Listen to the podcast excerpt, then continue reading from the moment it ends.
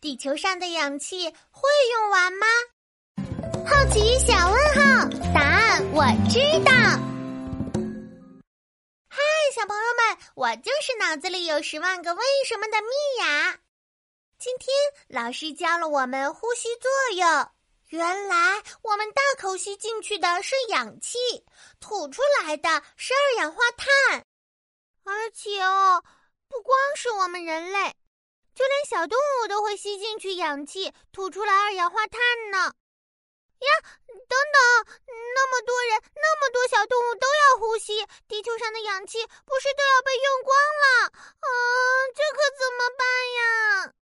对了，我可以忍住不吸气，节约氧气。啊，蜜雅，哎呀，快上课啦！你怎么不回到自己的座位去，还愣在这儿呢？哎。你的脸怎么那么红啊？老师好，我在忍住少呼吸，节约氧气，减少二氧化碳的产生。啊！哎呀，蜜雅，快快快，呼吸，呼吸。啊！忍住少呼吸，真的好难受啊，老师。蜜雅，老师上课的时候就说过哦。呼吸对我们人类来说很重要的，你为什么想到要忍住少呼吸呢？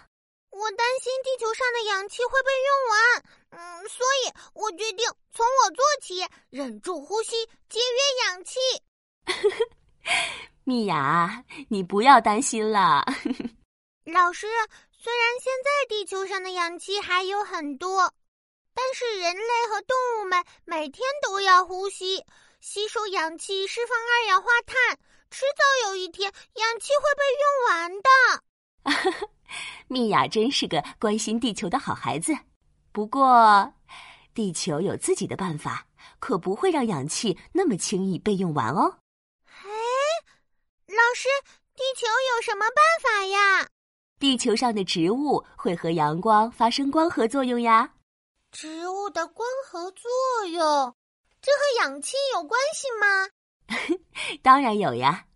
植物和动物不同，它们不仅会呼吸作用，在阳光底下，植物的绿叶还会吸收空气中的二氧化碳，还有从自己根部运来的水分、养料，化合之后变成淀粉、葡萄糖等，在这个过程中同时放出氧气，这就叫光合作用。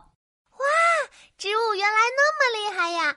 怪不得我总觉得公园还有森林里的空气特别清新，原来是因为那里有很多植物在进行光合作用呀，在释放氧气，让我畅快呼吸呢。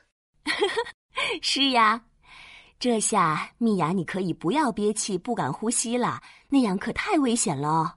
好的，老师。小朋友们要想减少二氧化碳的释放，可不能憋着不呼吸哦。